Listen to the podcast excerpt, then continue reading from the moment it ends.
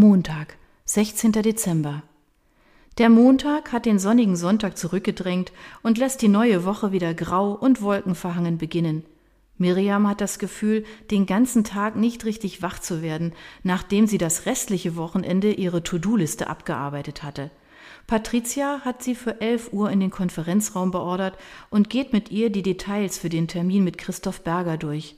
Miriam hört zu, wie sie Tabellen und Diagramme auseinandernimmt, Kosten und Erträge gegenüberstellt und Pläne und Prognosen für die Zukunft von Elbflair auswertet.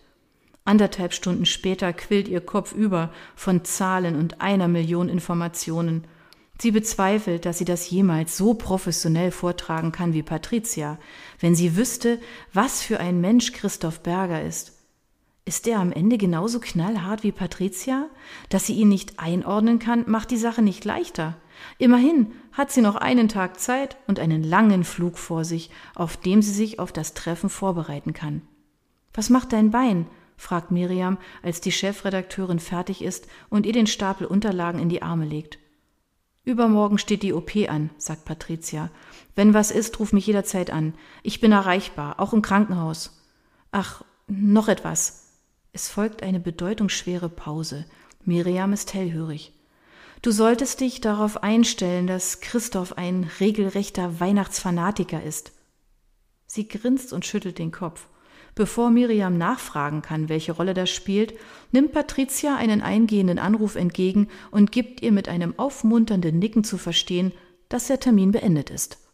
Miriam schnappt sich die Unterlagen und verlässt grübelnd den Konferenzraum. Sie biegt mit schnellen Schritten nach links zum Büro, als sie gegen etwas prallt. Die Mappe fällt herunter und einige Blätter Papier segeln heraus. So schusselig unterwegs?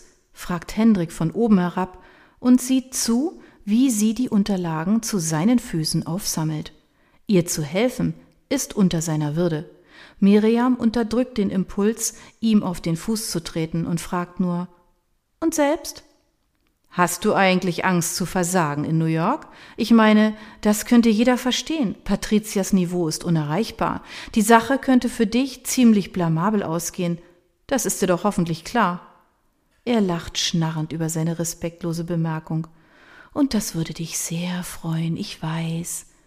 Im Unterdrücken aufbrausender Reaktionen ist Miriam inzwischen geübt, also schluckt sie die scharfe Erwiderung, die ihr auf den Lippen liegt, herunter und lächelt zuckersüß. Derselbe Charme wie immer, Hendrik. War's das?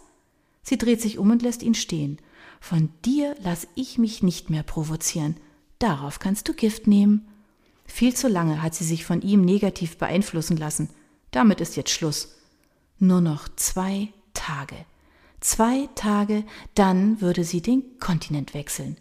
Dann würde der herablassende Hendrik, der seine andere warmherzige Seite, falls es sie überhaupt je gab, wieder in der Schublade weit hinten versteckt hatte, nur noch ein unbedeutender Punkt im Universum sein.